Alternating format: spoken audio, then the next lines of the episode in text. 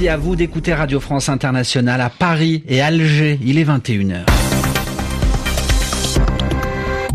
Adrien Delgrange. Et soyez les bienvenus dans votre journal en français facile. Je suis accompagné ce soir de Zéphirin Quadio pour vous le présenter. Bonsoir Zéphirin. Bonsoir Adrien, bonsoir à toutes et à tous. À la une de cette euh, édition du 3 mars, l'Algérie, la candidature d'Abdelaziz Bouteflika à un cinquième mandat présidentiel a été déposée cet après-midi.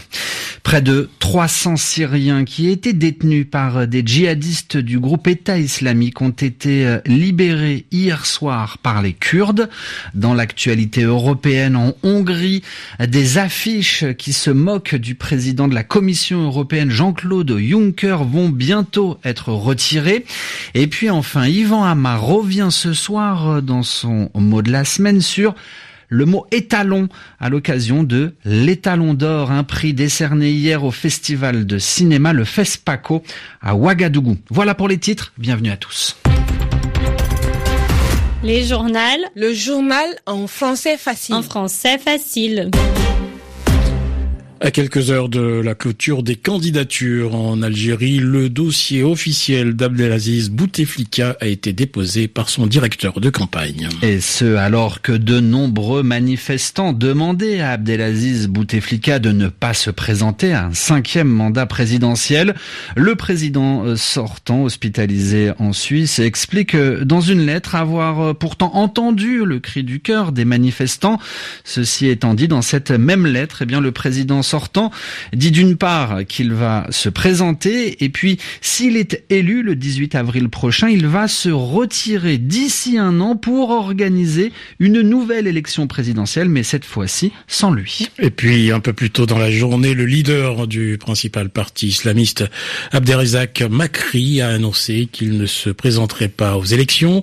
Ali Benflis, l'ancien Premier ministre et candidat malheureux à l'élection en 2004 et en 2014 a annoncé lui aussi cet après-midi qu'il renonçait à être candidat à l'élection présidentielle. Ali Benflis qui estime que les conditions d'une élection honnête ne sont pas réunies. Je considère que ce ne sont pas des élections qui sont préparées. Tout est truqué à, à l'avance et voici euh, une candidature d'un président qui est complètement absent. Et du coup, puisque le centre de décision au niveau de la présidence n'est plus entre les mains du président, des forces extra-constitutionnelles ont pris ces pouvoirs. C'est des forces d'argent sale, c'est des forces de voir de l'information, et c'est des proches de la présidence qui se sont emparés du pouvoir de décision du président de la République et qui font ce qu'elles veulent jusqu'à arriver à convoquer le corps électoral en utilisant le nom du président et le décret présidentiel. Et je considère que le, ce sera, si la chose pouvait se passer, ce sera le premier mandat des forces extra-constitutionnelles utilisant la signature et le, le cachet du président de la République. Ali Benflis qui ne se présentera pas à l'élection présidentielle algérienne, propos recueillis par Leila Berato.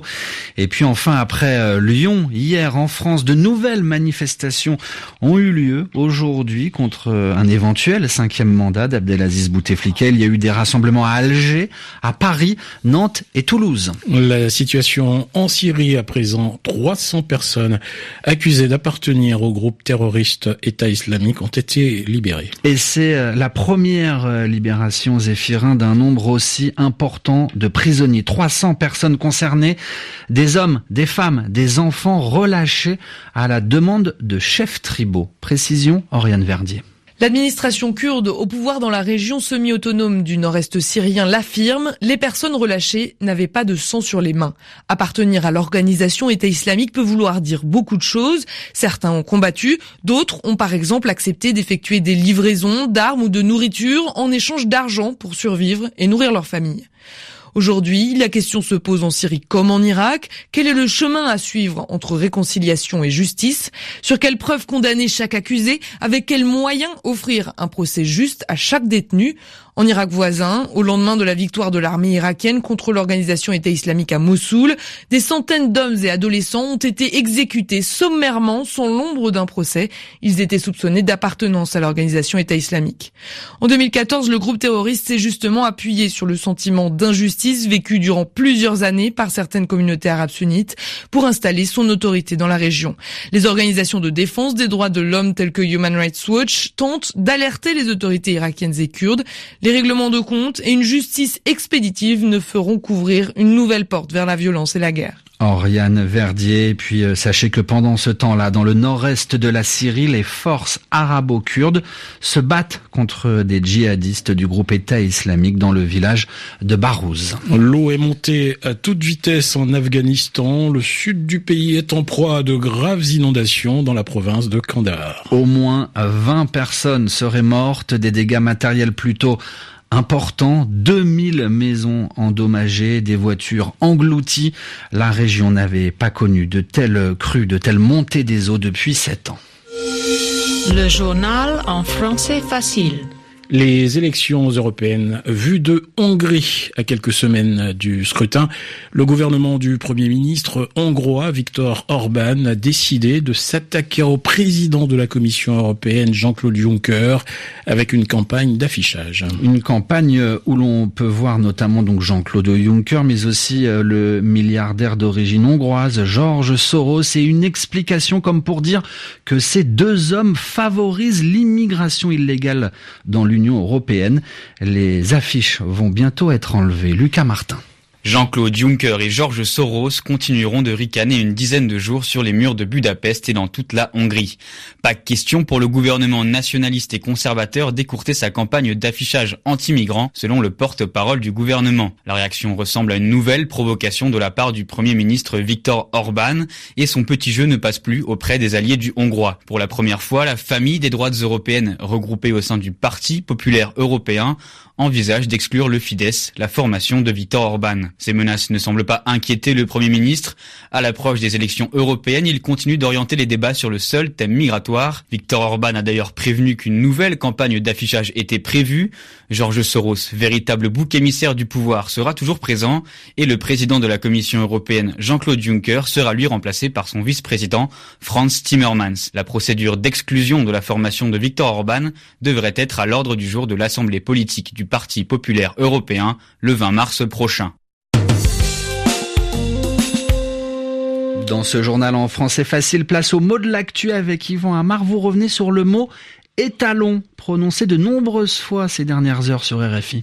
Le FESPACO, grand festival du cinéma africain qui se tient à Ouagadougou au Burkina Faso, vient de décerner sa plus haute récompense, l'étalon d'or au Rwandais Joël Karekesi. Alors il fallait trouver un nom pour cette récompense qui va rivaliser avec la Palme d'or de Cannes ou le Lion d'or de Venise, l'Ours d'or de Berlin, là on est en Europe. Eh bien au Burkina Faso on parle d'étalon d'or. Étalon, qu'est-ce que c'est? Eh bien, un étalon, c'est un cheval sauvage. Bah, un beau symbole hein, de force, de liberté, de beauté. Mais cet étalon, il a une histoire particulière au Burkina Faso. D'ailleurs, pour être complet, il faudrait parler de l'étalon d'or de Yenenga. Et cette Yenenga, Poco Yenenga, c'est-à-dire Poco la svelte, c'est une héroïne légendaire d'une histoire très importante, d'une histoire fondatrice pour le peuple Mossi.